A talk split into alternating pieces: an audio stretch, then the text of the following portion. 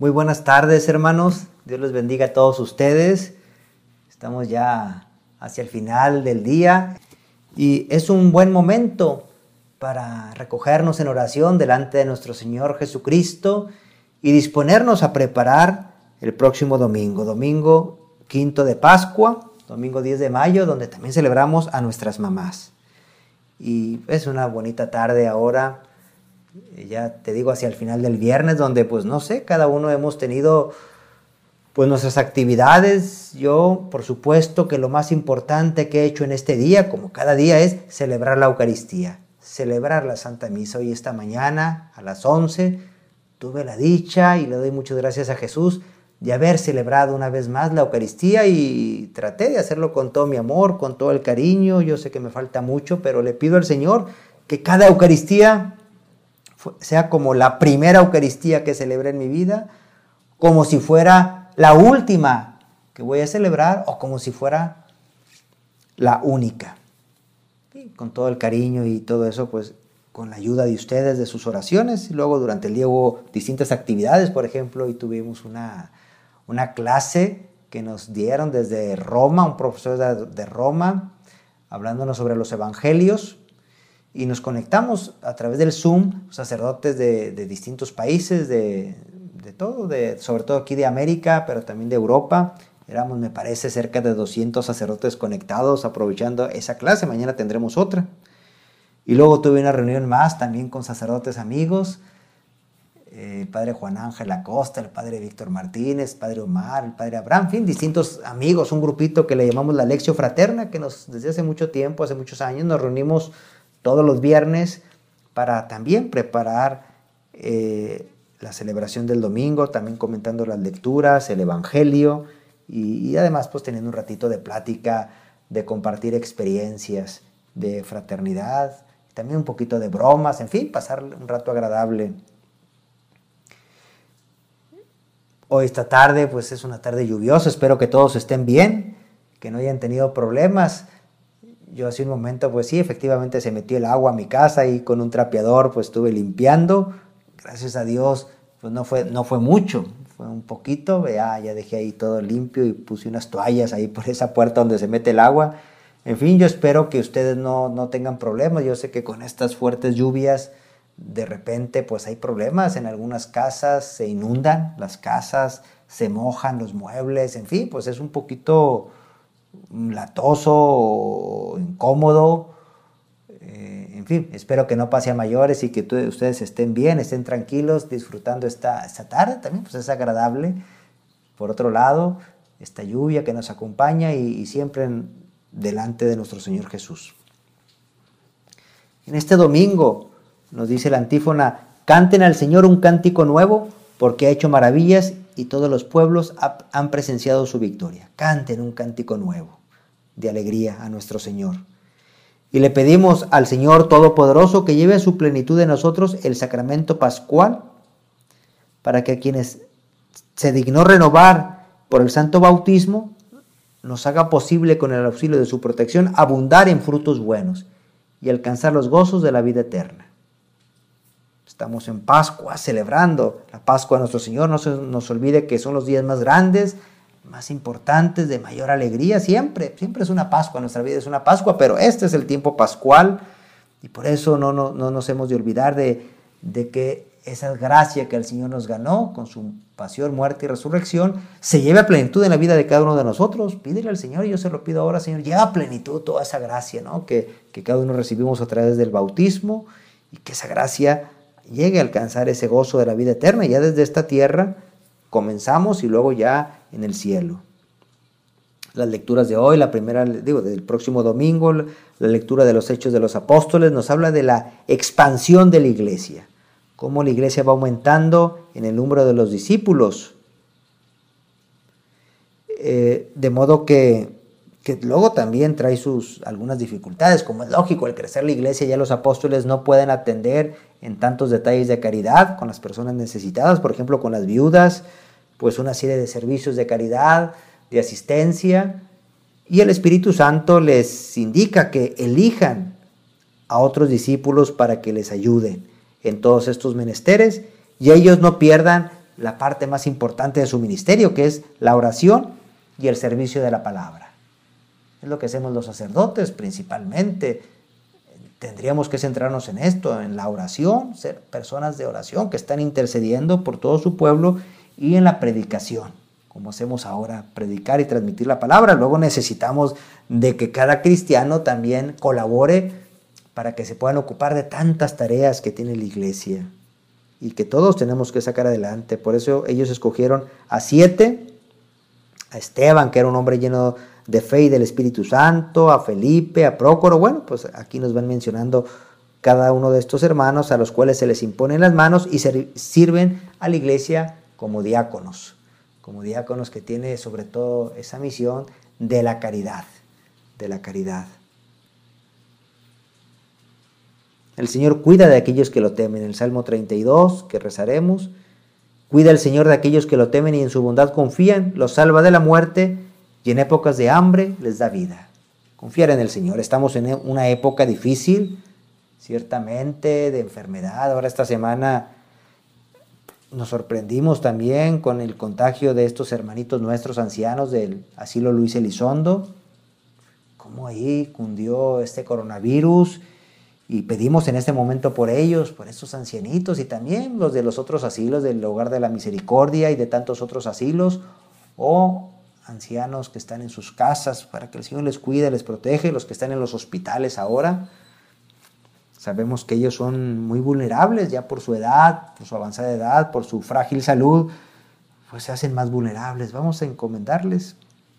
Pero el Señor cuida, que no se nos olvide, que tú, Señor, cuidas de cada uno de nosotros, de que nos das tu gracia para sacar adelante todo aquello que, nos puede preocupar o que nos puede angustiar o todos esos pesos que, que de repente tenemos que cargar. El Señor ahí está con nosotros. Y en la segunda lectura vamos a leer la primera carta del apóstol San Pedro, que nos habla de ese sacerdocio, que nosotros somos piedras vivas de esta iglesia y formamos un sacerdocio santo, destinado a ofrecer sacrificios espirituales agradables, a Dios por medio de Jesucristo. La expansión de la iglesia se realiza precisamente a través de ese sacerdocio que todos tenemos. Cristo nos participa, todos los bautizados, ese sacerdocio. ¿Y qué es el sacerdocio? Ese interceder por los demás, ofrecer sacrificios. Nosotros ofrecemos nuestra vida y ofrecemos todo lo que hacemos. Y todo eso es un holocausto agradable a Dios, son ofrendas que le llegan al Señor y tenemos ese poder de intercesión, de orar unos por otros. Y así la iglesia crece, gracias a ese sacerdocio. No crece porque hagamos obras de caridad, si no seríamos, alguna vez lo ha dicho el Papa Francisco, si solamente la iglesia se dedicara a hacer obras de caridad, pues sería una tipo Cruz Roja o una ONG, una de estas asociaciones de beneficencia, un club de leones, etcétera y que qué bueno que la iglesia las hace efectivamente, una obra de caridad impresionante en la atención a hospitales, en escuelas, en orfanatos. Y la iglesia siempre ha desarrollado toda esta labor asistencial, pero desde el sacerdocio de Cristo, desde la unión con Jesucristo, a través de Jesucristo, porque solamente así adquiere fuerza y adquiere sentido esta labor. Sacerdocio real, nación consagrada, pueblo santo de su propiedad. Es lo que somos nosotros. Y en el Evangelio de San Juan, en este quinto domingo de Pascua, el Señor nos dice unas palabras que son para paladearse muchas veces. Y en estos días, de aquí al domingo y siempre, no pierdan la paz. No pierdan la paz, no perder la paz. Jesús, no queremos perder la paz.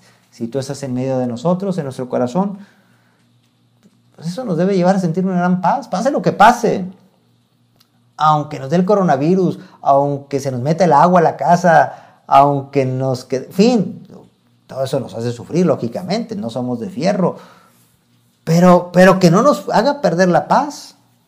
Sí, sufrimos, pero se puede sufrir sin perder la paz, siempre conservando esa paz, que es decir, esa presencia tuya en medio de nuestra alma, ahí estás. Y luego nos dices, en la casa de mi padre hay muchas habitaciones, si no fuera así, yo se lo habría dicho a ustedes, porque ahora voy a prepararles un lugar. Hay muchas habitaciones en la casa de mi Padre, en el cielo. ¿Y cuál es esa habitación? Es nuestro propio cuerpo. Es esa morada nuestra. que resucitará gloriosa. Así como Jesús ya tiene su cuerpo glorioso, nosotros también. Esa morada que es templo del Espíritu Santo, por eso somos, se nos dice, y somos templos vivos del Espíritu Santo. Esta morada que aquí se ve frágil, se destruye, en esta tierra pues nos haremos polvo, este cuerpo nuestro se, se descompondrá hasta hacerse polvo, pero se recuperará y ahora de manera gloriosa en la resurrección de los muertos cuando venga nuestro Señor en su segunda venida. Si somos fieles, si le somos fieles, Él recuperará esta habitación nuestra. Y Tomás le pregunta, Señor, pero ¿cómo vamos a seguirte? No sabemos el camino. Y Jesús dice, yo soy, yo soy el camino, la verdad y la vida. Por eso no nos podemos perder. Si seguimos ese camino, ahí está Jesús. Y Jesús le podemos seguir porque Él se ha hecho hombre. Hombre como nosotros, por eso podemos conocerlo, podemos tratarlo, podemos hablar con Él, Él nos comprende cualquier cosa que nosotros estemos sufriendo. Él ya lo sufrió antes en su propia carne, ese dolor, esa debilidad, ese cansancio, esa angustia, esa soledad, bueno, cualquier cosa que nosotros podamos sufrir. Él ya lo sufrió y al máximo, muchísimo más que nosotros, porque él, él también esa sensibilidad de ser Jesús, de ser el Hijo de Dios, perfecto hombre, pero también perfecto Dios. Él tiene en su persona esas dos naturalezas. Entonces asume más las cosas, asume con más fuerza el dolor. Por eso Él nos comprende todo lo que estemos pasando y Él nos lleva al Padre. Nosotros en cuanto hombres nos unimos a Él, es hombre, naturaleza humana, pero después Él nos lleva al Padre por su naturaleza divina. Es decir, nosotros unidos a Jesús participamos también de esa naturaleza divina y de la visión del Padre. Yo pensaba que en este domingo también podemos considerar al calor de estas lecturas, de estas oraciones, cuál es nuestra vocación. Yo soy el camino y, por otro lado el Señor nos va mostrando ese camino particular de cada uno de nosotros. El camino es Cristo, pero luego Cristo para cada uno de nosotros tiene un modo de, de que nos identifiquemos con Él, es decir, una vocación un camino concreto en la iglesia. ¿Qué lugar? Y piénsalo tú ahorita yo lo pienso aquí también delante de Jesús, como estoy. ¿Qué lugar ocupo yo en la iglesia? Yo, piedra viva, sacerdote, y cada uno de ustedes también sacerdote por el bautismo. ¿Qué lugar ocupo en la iglesia? ¿Cuál es mi misión? ¿Cuál es mi tarea? Así como la iglesia se expandió porque con la colaboración de cada uno de los discípulos que se tomaron muy en serio su papel, bueno, ¿cuál es mi papel dentro de la iglesia? Dentro de este mundo. Y Dios nos dará alguna luz. Nos, él, siempre nos, nos hace a través de cosas quizá muy normales descubrir cuál es nuestra vocación. Yo quisiera, así muy brevemente, platicarles la historia de San José María. San José María, escriba de Balaguer. Él siendo un adolescente todavía, viviendo en una ciudad española del norte que se llama Logroño, en un invierno, había mucha nieve. Eh, pues eh, aquella tarde él descubre su vocación y de una manera muy singular, muy padrecería, muy ordinaria, muy sencilla también. Él estaba aquella tarde en su casa, calientita, me imagino, con una chimenea, no sé, a lo mejor estaba merendando, ahora que nos gustan tanto las meriendas, él probablemente estaría merendando una taza de chocolate caliente con unos panecillos, él adolescente, al fin soñando con esos sueños que él tenía de llegar a ser un gran arquitecto, era, era su, su, ilusión y también porque su padre así le había recomendado, quizá también podría ser un buen abogado. Su papá le había recomendado estudiar la carrera de Derecho. Bueno, sí, y él era un chico listo, inteligente, con muchas cualidades. Y en eso estaba cuando está viendo por la ventana nevar, ve aquella nieve, y de pronto descubre que hay unas huellas en aquella nieve.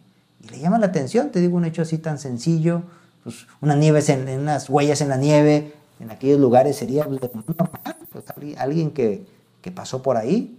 Pero luego fijándose mejor se, se, da cuenta que eran las huellas de unos pies descalzos. Y le llama la atención, ¿quién puede ir descalzo por aquella nieve? ¿Qué pasa? Y, y entonces ya él poco investiga y se sale bien abrigado a ver qué está sucediendo y descubre que es un religioso carmelita descalzo, un sacerdote religioso carmelita descalzo que, que va caminando por aquellas calles. Y, luego va un poco más, qué es lo que está haciendo, y resulta que aquel sacerdote está llevando la comunión a los enfermos. Y San José María siente estremecerse dentro de sí, decir, Señor, mira este hombre, este religioso, este sacerdote, está haciendo ese sacrificio por ti. Está caminando en medio de aquel frío, para cumplir una vocación que tú le diste por atender a aquellos enfermos. ¿Y yo qué estoy haciendo? Él como que se interroga a sí mismo. ¿Y yo qué estoy haciendo? Yo aquí tan cómodo, tan metido en mis cosas, tan metido, tan quizá, no sé. Si San José María incluso llegó a pensar, bueno, yo un poco hasta egoísta, no lo sé. No es que fuera egoísta, pero, pero sí como muy metido en su mundo y dijo, Señor, ¿qué quieres de mí?